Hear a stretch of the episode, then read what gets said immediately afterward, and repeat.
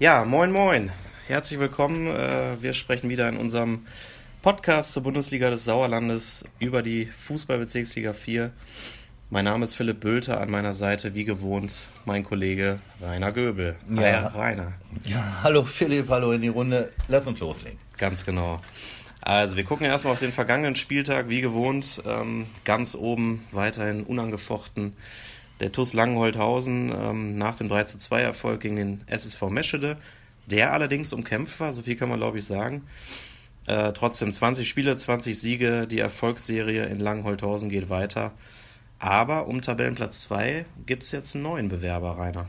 Richtig. Äh, Aufsteiger Schmalmelch hat seinen Hut in den Ring geworfen. Die haben mit 6-2 in Langstadt gewonnen und jetzt beträgt der Rückstand auf den Tusundern, der nur zu einem 1-1 bei der SG Serkenrode, Serkenrode Fretter kam, beträgt der Rückstand also nur noch zwei Punkte und die kann man aufholen. Also du meinst, die Schmalenberger, die können das noch schaffen, das Ganze?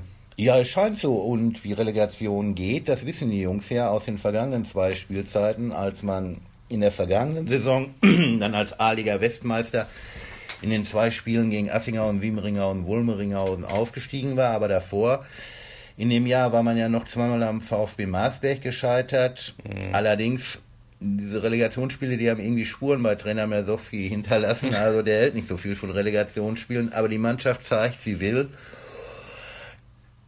ihrem Trainer das doch zeigen, sonst würde sie ja nicht jetzt so eine gute Leistung in Langstadt mhm. gezeigt haben. Ne? Das stimmt. Ja, gucken wir mal, wie sich das entwickelt. Ähm, dann haben wir natürlich den Abstiegskampf in der Bundesliga des Sauerlandes. Wie sieht es denn da aktuell aus? Ja, also meiner Meinung nach sind zwei Entscheidungen gefallen. Also Mischede, die ja mit 2-5 gegen Mühingsen verloren, hat als letzter 10 Punkte Rückstand. Und Meschede, die wirklich gut gespielt haben in Langeholthausen, mhm. in Überzahl, dann allerdings verloren, ähm, haben als Vorletzter neun Punkte Rückstand und dann kommt dann auch noch das Torverhältnis dazu, da sind das auch zehn Punkte. Ja, und Wunder, die gibt es in der Bundesliga des Sauerlandes eher selten. Ne? Ja, das ist wohl so. Okay, ja, da fragt man sich, wer ist denn dann wohl die ominöse dritte Mannschaft, die den Gang äh, in die A-Liga dann antreten muss oder vielleicht muss? Ja, das ist ganz schwierig. Wir haben ja auch keine Glaskugel, wo wir reingucken können. Aber der SV Herdringen liegt ja zurzeit noch drei Punkte vor Oberschledern über dem Strich. Ähm, meine Mannschaften sind so ein bisschen im Gleichschritt. Herdringen führte jetzt gegen Ape mit 1 zu 0 und hat dann 1-2 verloren. Oberschledern hat gegen Eslo sogar 2-0 geführt und verliert damit 2-4. Mhm. Also keiner will da so richtig den Schritt nach unten raus machen. Mhm. Und deiner Ansicht nach geht es dann also um diese zwei Teams vor allem da unten, ne? Ja, also ich glaube schon, Birkelbach hat eine andere Qualität und setzt sich immer weiter ab. Ähm, haben jetzt 3-1 gegen Wünnenberg gewonnen, sind jetzt seit vier Partien ungeschlagen, haben sieben Punkte Vorsprung auf Oberschleder und jetzt kommt, oder jetzt geht es nach Meschede, nicht einfach, aber lösbar. Ja. Ja, mit dem Spiel SSV Meschede gegen die Sportfreunde Birkelbach sind wir dann schon beim 22. Spieltag. Den haben wir wie gewohnt am Sonntag ab 15 Uhr. Ähm, ja, der SSV Meschede trotz eben der Niederlage, über die wir jetzt schon gesprochen haben, gegen Langenholthausen, insgesamt gut drauf. Ähm, es gab sieben Punkte nach der Winterpause. Fragt man sich natürlich, was geht da wirklich noch in Sachen Klassenverbleib? Äh, das wäre ja wirklich ein echtes Wunder, was ja auch mhm. schon häufiger anklang. Wir hören mal rein, was SSV-Trainer Ünal Görgun äh, dann dazu sagt. Absolut, also seit Anbeginn des Jahres ist äh, die Moral in der Mannschaft absolut äh, Bezirksliga-tauglich und auch das, was die Jungs in den letzten Wochen abgeliefert haben, das ist schon äh, sensationell. Aber es bringt uns immer noch nichts, wir müssen weitermachen. Mhm. Ne? Und wir wollen einfach eine gute Rückrunde spielen und die Hinrunde vergessen lassen. Das ist erstmal unser primäres Ziel. Mhm. Weitermachen, ein gutes Stichwort. Nächste Woche geht es für euch nach Birkelbach. Ja, auch so ein Sechs-Punkte-Spiel aus eurer Sicht. Absolut, mhm. absolut.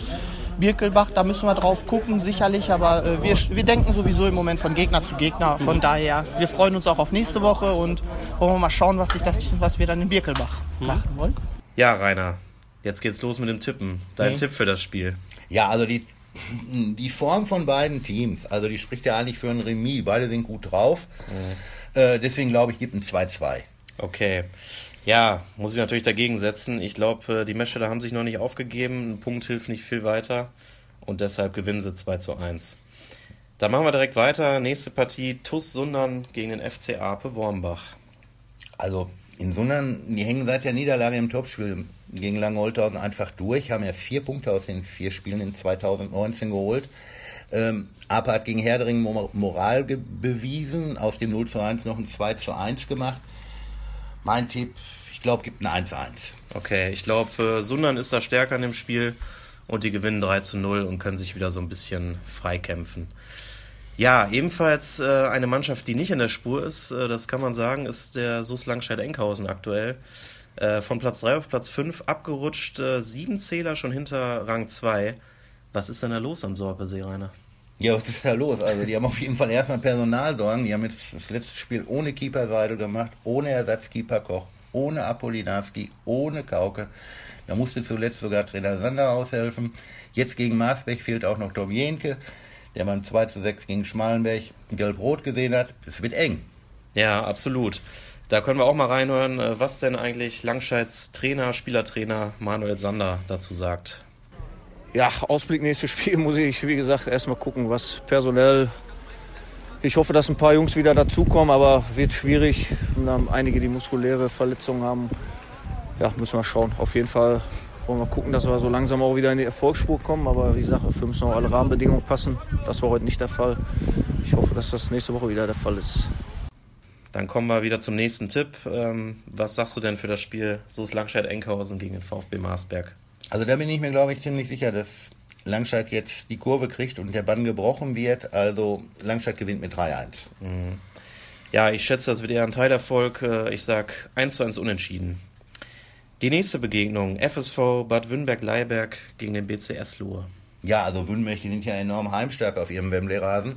Äh, Stimmt, ja. ja. 20 Punkte aus neun Spielen, aber Eslo ist die drittbeste Auswärtself und deswegen glaube ich auch da, es wird der Spieltag der Unentschieden und das Spiel geht 2-2 aus. Das scheint sowieso äh, so dein Lieblingstipp für den Spieltag zu sein. Ne? Das kommt ja. ein paar Mal vor. Okay, also ich halte mal dagegen natürlich. Ich glaube, dass in dem Spiel Eslo vielleicht ein Ticken besser ist und auswärts äh, trotz der Heimstärke von der FSV äh, 3 zu 2 gewinnt. Dann kommen wir zum Spiel äh, SV Schmalenberg-Fredeburg gegen den TuS Mischede.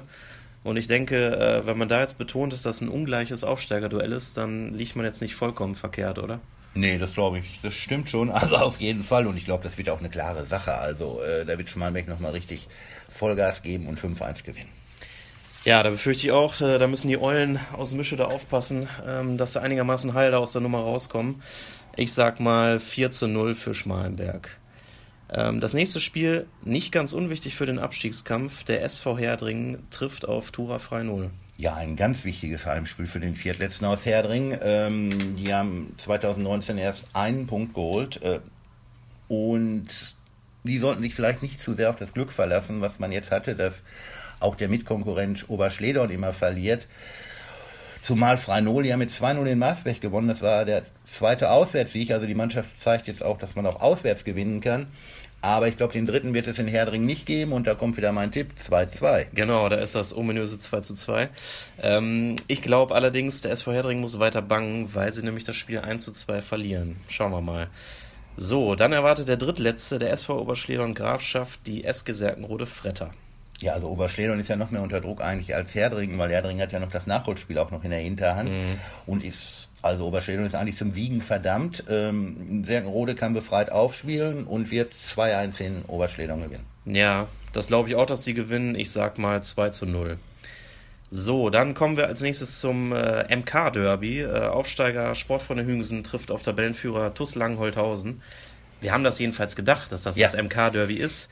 Aber äh, ja, Langenholthausens Trainer Uli Meier freut sich derweil oft mal auf einen ganz anderen Derby-Gegner.